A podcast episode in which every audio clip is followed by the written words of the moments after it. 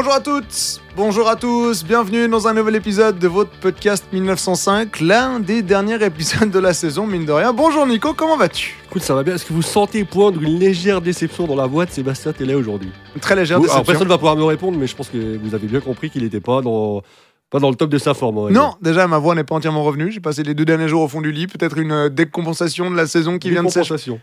Oui, Décompression. Décompression. Décompression. Décompression. Décompensation aussi, à mon avis. de, la, la saison, on enregistre ce podcast le 24 mars. Et donc, Genève Servette est en vacances depuis 4 jours. Voilà, et pendant encore 5 mois. Ou presque 6. Enfin 5 parce qu'il y a Ouais, la vallée de Joux. il y a les matchs dans à- cinq mois. C'est vrai que c'est que dans cinq mois. Oui, c'est Ah, que dans ça 5, passe c'est génial. On se réjouit d'avance. Mais oui, du coup, deux mois plus tôt que la saison passée. Oui, et dans cet épisode, du coup, on, on parle On parle forcément de cette élimination. Bah ouais, forcément, on va y revenir un peu longuement. On va faire un petit un, Parle de tout, hein. un premier bilan à chaud. Ouais, c'est un peu décousu. Au début, ça part bien, puis après, on a décidé de prendre un peu des directions euh, qui étaient plus ou moins prévues. Mais voilà, enfin, vous avez l'habitude, si vous nous écoutez régulièrement, que ça arrive qu'on s'emballe un petit peu. Mais euh, voilà, on a. C'est un premier bilan à chaud euh, pour tout ce qui est euh, récompenses et autres. On, on va voir comment on le fait dans les dans les semaines à venir, mais. Mais il fallait qu'on fasse un premier bilan de cette série. On parle du modus de championnat, Ouais, on, on parle parle- de Yann Cadieux, on parle de la saison prochaine. euh, On parle de tout ce que vous voulez. Ah, voilà. absolument. Tout ce, tout ce dont vous voulez parler aujourd'hui, on en On parle. en parle. Voilà, On fait exactement. tout. Tout ça en un peu plus de 25 minutes. Installez-vous confortablement. C'est parti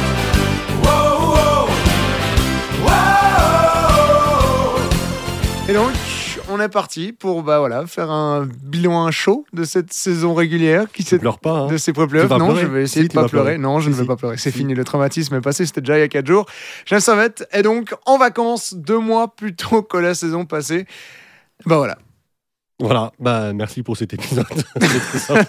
Non, mais Merci pour ce bilan.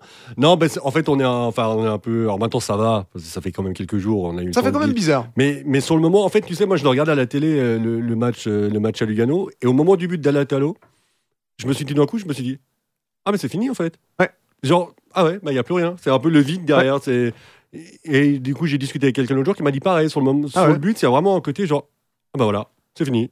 Tout ça pour ça. En fait, finalement, tout ça pour ça. C'est ça. Ça fait des semaines qu'on était dans une euphorie quand même. on va pas se le cacher. hein, ça fait des semaines qu'on depuis bah, depuis euh, depuis Yann Cadieux encore une fois Depuis on se novembre, ouais. mais depuis novembre qu'on est dans une certaine euphorie que l'équipe tourne que l'équipe gagne qu'on on n'a presque rien de négatif à dire tellement tout va bien et là en l'espace de deux matchs on n'a rien vu passer on n'a rien compris ce qui Ouais. s'est réellement passé tout d'un coup pouf fini Ouais. et, et du coup c'est ouais c'est c'est compliqué parce qu'on s'y attendait vraiment pas en fait à ce dénouement si rapide. La saison passée, de toute façon, tu étais en finale, donc tu savais qu'au pire, bon bah, Voilà. on était proche de la fin.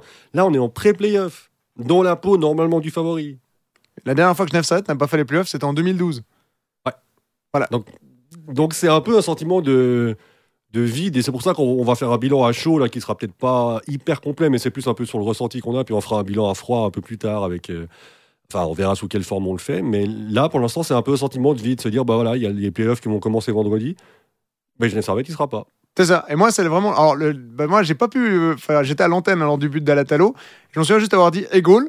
Et dans ma tête, tout qui s'effondre. Enfin, C'est-à-dire que moi, ça faisait trois semaines que je disais à tout le monde bah écoute, oui, on peut prévoir un truc en avril, mais attention, parce que ce jour-là, il y a un acte De la- 5. de la demi-finale on L'acte sait 5 de la jamais, ouais, demi-finale, euh, ce sera forcément pas à domicile. Donc...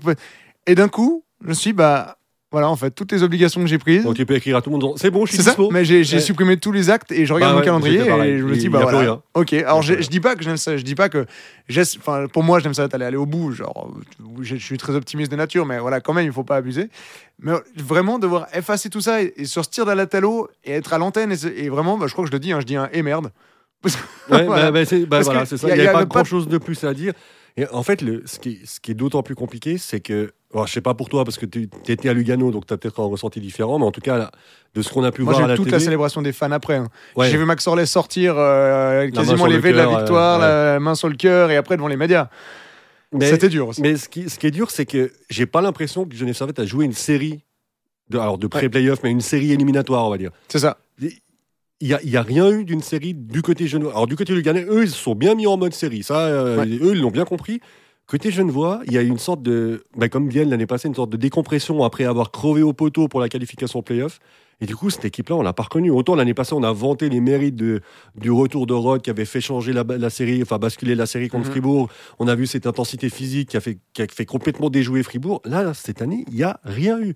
Il y a une charge de Tanner Richard lors de l'acte 1 au tout début de match. Après Ouais. 10 secondes, le même genre de charge que Roll l'année On passée. s'est dit, ah, ça y est, c'est On reparti. s'est dit- ça l'est. Parfait. En plus, le galop prend deux minutes dans la foulée. Tu dis, si tu Ouais. marques le 1-0 à ce moment-là, la série, elle n'est pas pliée, mais tu vois qu'elle part vraiment sur, sur, les, sur les chapeaux de roue. Et je pense que derrière, tout s'enchaîne. Et là, il y a eu cette charge. Et derrière, il n'y a plus rien eu. Rien. Il, y a pas, il manquait de l'intensité, il manquait du rythme, il manquait de la précision. Temarnes n'était pas là. Et Ouais. Dieu sait que j'aime pas le critiquer, mais, mais le 1-0 contre, enfin le 1-0 d'Arcobello, c'est lui qui Ouais. perd le puck en powerplay. Il fait pas une bonne série. En plus, bon, il, enfin, il fait pas un bon match. Il sort blessé sur le deuxième, mais c'est, ça reflète un Daniel peu. Winnick fait pas une bonne série non plus. En fait, tous- enfin, tous ceux qui étaient au JO font pas une bonne deuxième et partie tous de ceux, saison. qui ont- en fait. tous ceux qui ont tiré cette équipe aussi, surtout, n'ont pas forcément fait une bonne série. C'est venu pour moi le meilleur joueur de l'acte 2, c'est Simon Lecoultre. Ouais. qui a Et été incroyable. Qui est d'ailleurs euh, probablement ceux de la saison sur lequel on n'aura rien à dire tellement il a été bon. C'est le ça. temps. Il a, il a été, il a mis du temps. Enfin, il, a, eu, voilà, il a eu un peu de temps. à on, démarrer, ça, on l'a toute mais à partir du moment où il a, il a trouvé son rythme, il, Simon Lecoultre, c'est quasiment irréprochable. À Ouais. quelque chose près. Mais c'est ce qui est, c'est ce qui est très amer là-dedans, c'est que Genève Servette, on, et combien, on l'a dit, mine de rien, on l'a dit, que Genève Servette pouvait autant se faire sortir en deux matchs en play-off qu'aller au bout. C'est ça. Et bah voilà, finalement, j'arrive, j'ai ce sentiment, j'ai ce partage en moi de me dire, bah en même temps, on savait, on était prévenu, on l'a dit, Nico l'a répété plusieurs fois, que, et c'est vrai, t'avais raison là-dessus, mais de l'autre, je, vais, je suis désolé du terme, mais ça fait tellement chier. C'est vraiment, c'est sur un match manqué totalement, parce que l'acte 1, faut pas se mentir, les 50 minutes, les 50 premières minutes ont été manquées de la part du Genève Servette. Sur l'acte 2, c'était déjà un match un peu plus tendu où il y a eu des buts un peu moches marqués dans les circonstances. Euh, le but en revers de Mike Fulmin, bah voilà, il y a un. Fatini prend un coup de canne derrière. Ça, les- le public Ghanéen a mis du temps à comprendre qu'on pouvait pas aller revoir la vidéo pour ça. Mais bref, voilà, dans les circonstances, c'était des buts vraiment qui étaient des buts moches, mais qui comptaient quand même. Et que ça s'arrête sur un slap d'un mec qui a gagné le titre l'année passée contre Genève Servette avec Zoug. Ça, c'est vraiment en plus. euh, Entraîné par l'ancien. Enfin, bref, Ouais. il y avait- il y avait tout pour. et moi, euh, je, je le dis maintenant, mais les buts que je préfère au, au hockey sur glace, c'est le puck qui arrive à la bleue et le Et puis le défenseur qui qui, met met, une mine, voilà. Ouais. J'adorais Mathias Seger pour ça à l'époque, c'était sa spécialité. Donc il y a vraiment tout sur ce but qui vient me dire Ah, Ray, il est beau, hein, Ouais. l'histoire elle est belle. hein. Ouais, elle est magnifique. bah, l'histoire était très, trop Elle belle pour qu'elle ne soit pas écrite, et ben elle est écrite. Et puis en fait, le problème, il est. Parce qu'on du coup, là, on a dit que Phil Poula, Winnick, euh, Tom Ernest, donc les leaders, que ce soit technique ou dans le vestiaire, étaient absents. Même Desclous sur le premier but. Même Desclous, Desclous il sur est intransigeant sur le reste de la série, Ouais, mais sur le but qu'il prend le but qui fait tourner, là, en tout cas l'acte 1. euh, Même pas sûr qu'il soit cadré le, le tir d'Arcobello. Je pense qu'il est, ouais, oui, il tape peut-être le poteau, Ouais. mais il est, c'est pas un bon tir d'Arcobello finalement. C'est un tir au premier poteau, il doit jamais encaisser ce but. Et il le sait, tout le monde, enfin, il en est conscient. D'ailleurs, après, il fait une superbe série. hein. Oui. Il fait un arrêt sur Fadini là, qui est euh, qui- miraculeux. il y a non, un il 2 fait- contre 0. il, fait, il deux bons matchs, moins un tir. Ouais, c'est ça. C'est pas plus compliqué que ça. Mais du coup, on- on- parmi les leaders qu'on a encensés, et à raison jusque-là, euh, en fait, toute l'équipe s'est mise en mode commando depuis un certain temps, on le sait. Et en gros, c'était on fait tout pour se qualifier pour les pré Donc physiquement, on donne tout, c'est-à-dire qu'on va au Mhm. bout de nous-mêmes parce que si on va là où on aimerait aller, on a 10 jours de pause. Et pendant ces 10 jours de pause, on soigne Ouais. les bobos, on se repose, on se fait Ce qui masser. s'était passé l'année passée. Ce hein, qui s'était passé.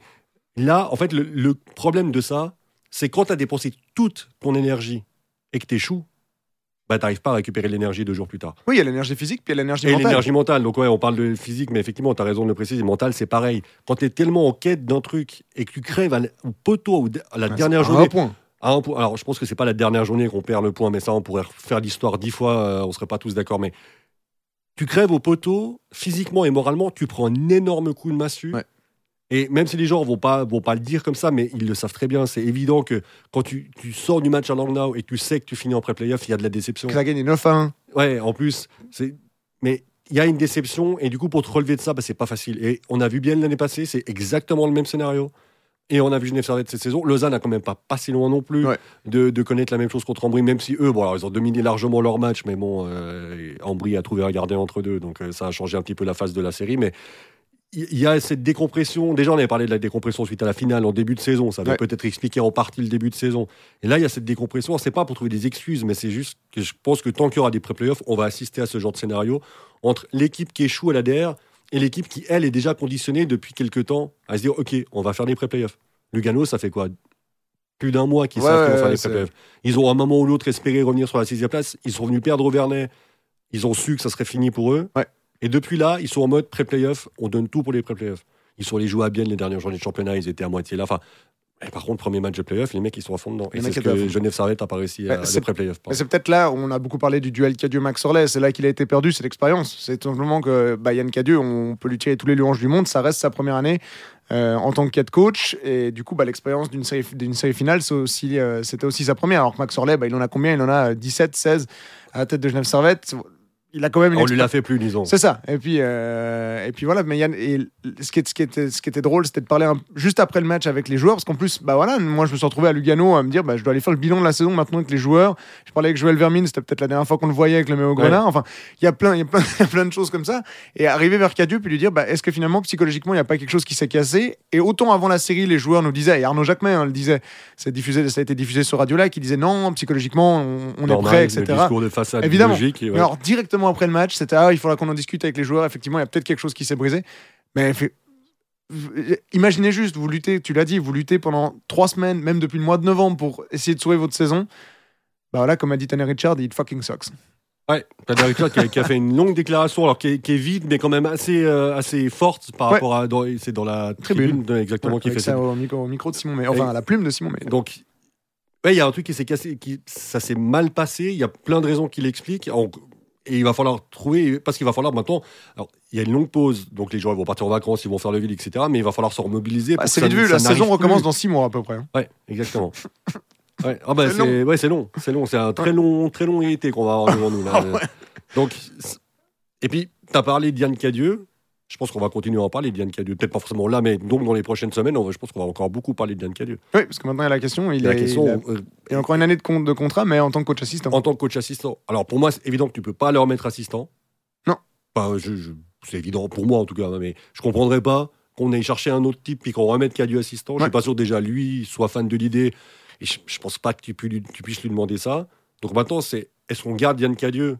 En disant bah, vu ce qu'il a réussi à faire avec cette équipe, vu qu'apparemment le message passe bien dans les vestiaires, etc. Est-ce qu'on est-ce que Genève ça garde Yann Cadieux ou est-ce que vraiment il y a c'est parce qu'il y a une rumeur quand même qui provient de Suède depuis de longues semaines où il y a volon- apparemment le club aura la volonté de faire venir un coach suédois dont je, je me rappelle plus du nom du tout mais peu importe et du coup ça veut dire changement de coaching staff peut-être même de coaching staff au complet Ouais. parce qu'il viendrait euh, d'après ce qu'on a pu entendre euh, comme ça Il viendrait avec son équipe. avec son équipe et ça c'est je pense que ça va se décider assez vite parce qu'une saison ça se prépare dès maintenant donc plutôt t'as ton entraîneur mieux c'est Apparemment, quand on discute avec Gauchi, il a l'air quand même plus ou moins sûr. hein. Il dit, euh, il a l'air plus ou moins sûr de dire on est parti dans la bonne direction. Et puis, Et- Et puis, on en reparlera. Je pense qu'on pourra faire presque un épisode complet là-dessus. Probablement, On le fera ouais, au moment du bilan. Mais moi, je me pose la question à l'inverse. Est-ce qu'il y a un point sur lequel qui fait qu'on devrait dégager Yann Cadieux? Comme ça, je pense pas. Voilà. Par rapport à ce qu'il a fait, Ah. pour, pour moi, la question devrait, de- devrait pas, Même- même pas se poser. Il, il a fait un super boulot. Des Que ce soit clair, rater les playoffs est un échec sportif. Le club le reconnaît. Oui, Ça, euh, je Non, veux mais- dire, il faut pas, on va pas dire ah mais oui, c'est ouais, pas grave. c'est évidemment un échec. Mais c'est un échec sportif. hein. c'est un échec sportif. Et encore une fois, on l'a on déjà répété, vous le savez si vous, vous suivez le club au quotidien. Rappelez-vous dans quel état Yann Cadieux a récupéré cette équipe. Mhm. 23 matchs, 25 points à l'époque. C'était un rythme. 23 de- matchs, 23 points. 23 points. C'est un rythme à Joulot. Enfin, non, pas, pas tout à un rythme Emmentalois, on va Ouais. dire. Enfin, Peut-être pas parler d'Ajoie parce que euh, eux, ils doivent bien rigoler. Hein. Le nombre de points qu'ils ont pris au Genève Ah bah c'est sûr, non mais c'est ça, c'est c'est pour ça que alors toutes les théories, alors ça aussi c'est un truc là, on entend un peu tout et rien. Ouais, mais si Genève Servette n'avait pas fait le début de saison, Genève Servette ferait les playoffs. Moi j'ai tendance à penser que si Genève Servette n'avait pas fait le début de saison, Genève Servette n'aurait pas fait la fin de saison qu'il a fait. Oui. Donc je sais pas comment ça se serait fini, mais pas forcément beaucoup mieux. Moi je reste convaincu que les playoffs, et on l'a dit à l'antenne parce qu'on a commenté ensemble, les playoffs tu les paieras à joie. Ouais. Pas alors, parce qu'on euh, je sais plus, c'est que j'ai entendu euh, quelqu'un qui disait Ouais, mais bon, le, le match contre Ajoie Auvergnat, quand tu mènes 3-0, tu, tu dois pas le perdre. C'est vrai, mais si tu perds pas ce match-là, peut-être que tu vires pas Patrick Aymon derrière. Ouais. Tu n'oses peut-être pas le virer sur une victoire, tu lui donnes peut-être une chance de plus, peut-être derrière deux défaites de plus. Et donc, c'est après, et donc tu reprends après une pause d'équipe nationale. Voilà, donc c'est un peu difficile. donc, évidemment que ce match-là, c'est, mais pour moi, c'est pas celui, celui-là, il a provoqué le départ de Patémon, qui, sur le long terme, s'est avéré être une bonne chose. Ouais. Par contre, le départ qui était déjà plus ou moins acté. hein. qui était déjà plus ou moins acté. Mais du coup, c'est, c'est la défaite à Ajoie d'il y a trois semaines en arrière, qui est, qui est dans cette- à ce moment-là de la saison, qui est une catastrophe. Ouais. Et s'il n'y a pas cette défaite-là, les, les playoffs sont assurés. Et aujourd'hui, on vous parle de la série contre Zug, et puis non, même pas. On parle de la série contre je sais pas qui. Finalement, on s'en fout. Ça aurait été, euh, ça aurait été rapide, je crois. Ouais, donc, pour moi, c'est ce match-là. Le match contre Lausanne, évidemment que si tu gagnes le match contre Lausanne dans le temps réglementaire, tu es en playoff aussi. Ouais. Mais gagner en prolongation contre Lausanne en pleine bourre, tu peux pas t'en vouloir tant que ça. Par contre, perdre à Ajoie, oui, tu, tu- tu peux t'en vouloir. Oui, puis des points, des perdus, il y en a eu, il y en a eu plusieurs des points perdus un peu bêtes. Hein. Euh, voilà, Joie, ils ont deux fois, enfin, Genève Servette a dû attendre le dernier match de la saison régulière contre Joie pour gagner dans le temps réglementaire. Ouais. Euh, mais oui, non, il y a, il y a plein de choses. On a, on a aussi beaucoup entendu parler de ces pré-playoffs avant, après. Alors moi, j'ai toujours dit que j'étais pour, donc je vais pas changer de casquette maintenant. Je suis par contre pour un changement. C'est que l'équipe la moins bien classée commence à domicile et que les deux matchs ensuite soient chez le mieux classé. C'est-à-dire que pour Genève Servette, ça aurait été extérieur, domicile, domicile. Ouais. Alors, C'est le seul changement que je prône si on vient à garder ça. Après, il y en a certains qui disent bah voilà, l'année prochaine, si on a 14 équipes, euh, eh bien, les 4 derniers jouent pour la relégation, les 8 premiers jouent les playoffs et il y a deux équipes qui arrêtent leur saison. C'est pas plus mal. Moi, je suis ouvert à beaucoup de choses, mais voilà, ce petit, ce petit tournus pour éviter quand même cet avantage. Parce que là, Lugano, c'était incroyable l'ambiance là-bas. Si je me mets à, la- place de- à la place d'un fan luganais, c'était de la folie. Il y avait 10 jeunes voix dans le parcage, il y avait euh, le, le, cop, la courva nord était pleine, c'était incroyable, il y a une animation, etc. Enfin, ils, jouaient chez eux, ils jouaient pour gagner. Et on l'a vu aussi lors, euh, lors du match, ils ont, bah, je sais pas s'ils ont coupé le sifflet des arbitres, mais après le coup de, le coup de Fazzini, il y a eu aucune pénalité sifflée pour Genève Servette. Ouais. Non, alors, pour moi, les pré-playoffs, c'est une bonne chose pour ce championnat. Vraiment. Et je, je- je suis horripilé de voir que certains puissent parler d'une loterie des pré-playoffs. C'est c'est pas une loterie. Rappelle quand même qu'une loterie, c'est un jeu de hasard. hein. C'est-à-dire que vous, vous avez deux boules dans Les un tirs au but sont une loterie. Et voilà, encore pire. Non, mais c'est- c'est absolument pas une loterie. Une loterie, c'est c'est tu joues des numéros, puis tu as de la chance parce qu'ils tombent. C'est de la chance. C'est du hasard.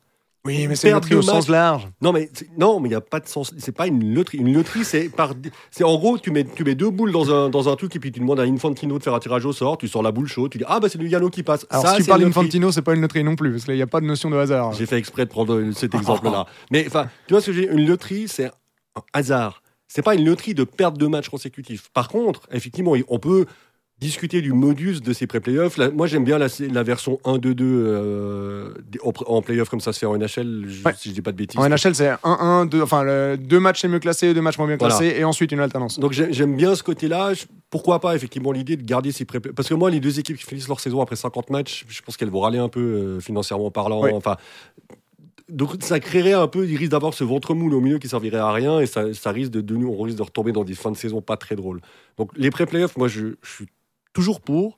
C'est pas parce que cette année Genève Servette en était victime que je vais changer. Ça serait trop facile de changer d'avis juste Ouais. quand ça m'arrange.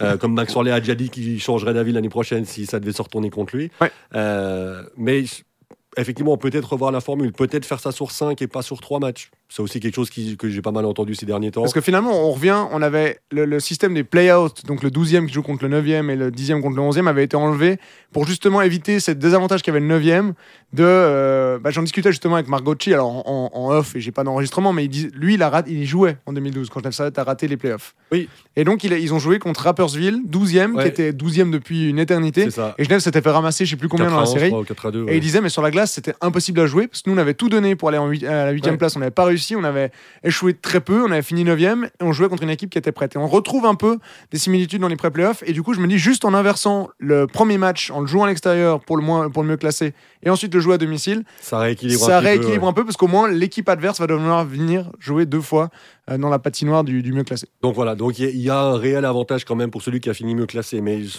je pense que c'est une bonne solution. fin- actuellement, finalement, l'avantage, il est pour le moins bien classé. Il doit gagner le match chez une équipe qui vient de finir le- sa lutte pour aller chercher Ouais. la sixième place. Et après, il joue le match décisif chez lui directement devant son public. Et alors, Lausanne est la première équipe qui a réussi à déjouer ça, dans Oui. une ambiance de, de, enfin, de folie, hein, en plus, Ouais. euh, Ouais, je pense Ambry, là. Aller gagner à Fran- Ambry ce Francis, Paré, fallait- Francis Paré disait à l'interview que sur le premier powerplay, il s'entendait pas Ils s'entendaient penser. pas hein. pareil, c'est ça. Mais, mais voilà, je pense qu'il y, a un- il y a un petit ajustement à Il y a faire. un ajustement à faire. Par contre, qu'on garde ces pré-playoffs. Même si l'année prochaine, il y a 14 équipes, c'est pas encore sûr, mais Ouais. on s'achemine quand même gentiment vers une 14e équipe. Les six premiers en playoff, les quatre du milieu en pré-playoff et les quatre derniers en play-out, Ouais. parce qu'il y aura une relégation, donc il faudra, on repartira dans ce schéma-là. Moi, ça me semble être la bonne solution, parce que ces pré-playoffs, bah, ils, créent, ils créent de l'émotion, simplement. Ouais. Lugano, ils Ah ont... bah, enfin, Mettez-vous à la place de Lugano, c'est incroyable. Lugano, en temps normal, ils auraient été, bah voilà, ils auraient fait les play-outs contre Ouais. euh, contre euh, Ajoa, euh, super. Ou Langnau, ça aurait été passionnant. Ils auraient eu 1512 personnes à la Rezega. Là, ils ont une patinoire pleine. Même s'ils le perdent, ils remplissent quand même une fois la patinoire Mhm. dans une superbe ambiance, etc. Pour moi, ça crée vraiment quelque chose. Et, et je, c'est Noah Roche, je crois, qui dit ouais, on joue, nos- on se demande à quoi servent les 52 premiers matchs. Mais tu peux dire pareil en play-off, en fait. Ah, c'est ça. Ouais, en playoff, c'est pareil. Hein, pour... Alors, ok, À quoi sur servent les 7 playoffs matchs et pas sur 3. Ok, ça, c'est la, la grosse différence. Mais quand tu finis premier avec 25 points d'avance, puis que tu te fais taper par le huitième parce que lui, il est conditionné, il est en mode euh, commando, bah, c'est pareil. hein, pourquoi faire des playoffs? On Le premier, après 52 matchs, est champion, comme dans tous les championnats de foot du monde, et puis, Ouais. euh, ou presque. Puis on arrête là. Ouais. Donc de toute façon, il y a un moment, on remet les compteurs à zéro. On, en par- on le dit chaque année, on remet les compteurs à zéro, nouvelle saison. Mais les pré-playoffs, c'est pareil. Ouais, Donc, ouais. Je j'arrive pas à me fusquer de ce schéma. Au contraire, je le trouve très Non, bien. je le trouve très vraiment cool. très bien. Bah, disons que je Euh, me- imaginais juste ce podcast qu'on est en train d'enregistrer maintenant si Genève était à la place de Lugano.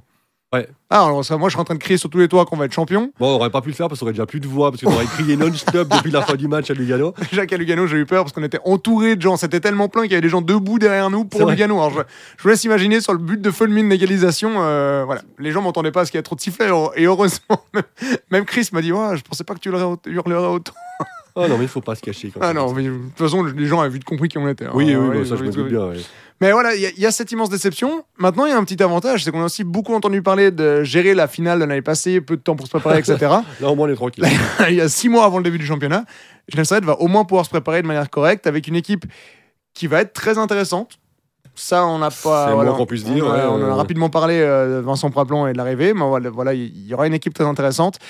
Et puis, il y a autre chose que j'avais lu dans la, tribune de Genève le lundi matin qui disait que c'est la finale finalement du Genève Servette. L'année passée, ne les avait pas forcément, ne leur avait pas rendu service parce que on, on a vite projeté beaucoup d'ambition trop tôt sur cette équipe.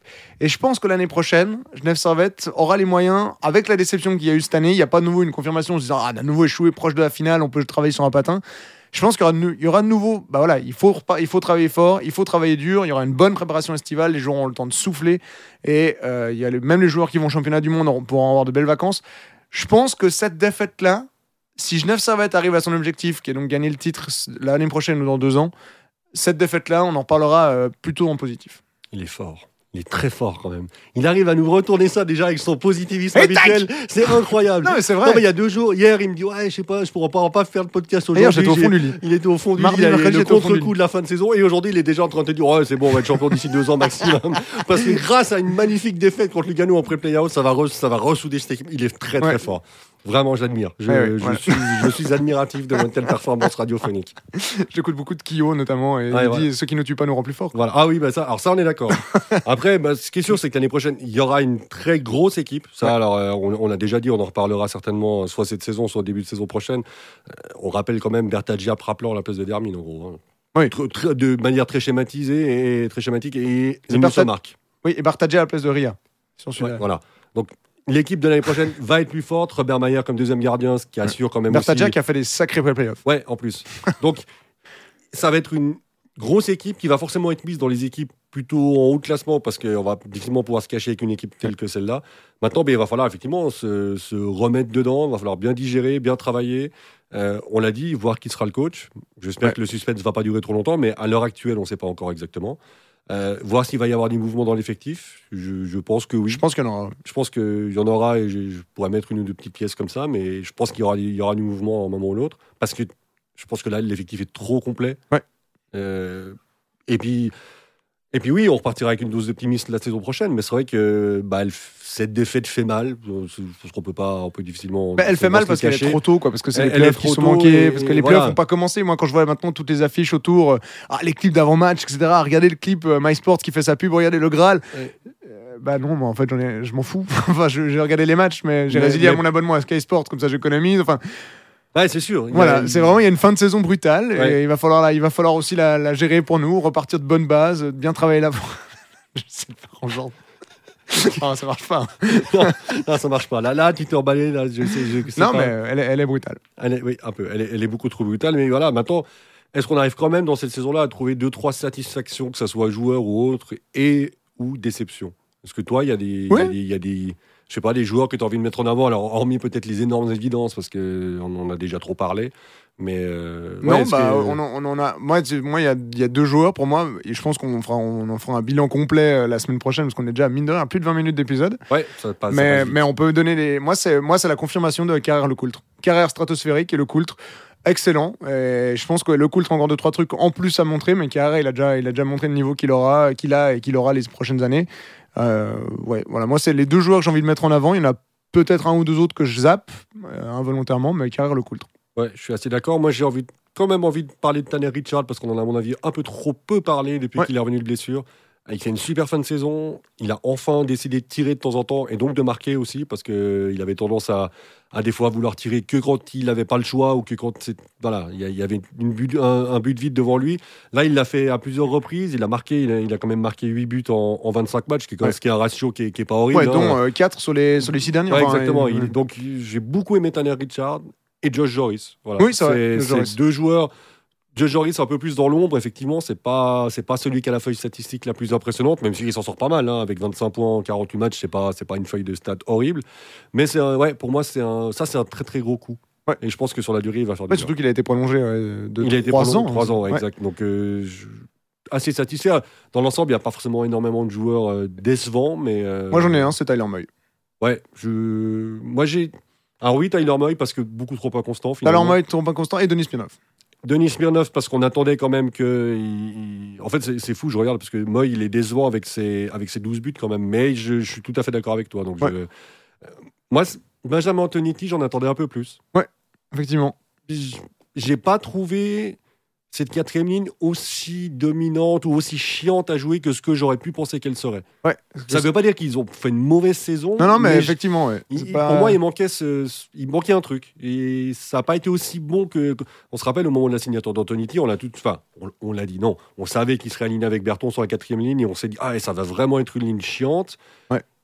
Berton, pour moi, fait une bonne saison, mais je trouve qu'Antonetti n'a pas amené ce que j'espérais de lui. Et euh, peut-être un petit peu en dedans par rapport aux, aux attentes que j'avais dans ce rôle- Ouais. pour lui dans ce rôle-là. Voilà. Mais c'est une déception, on va dire, relative.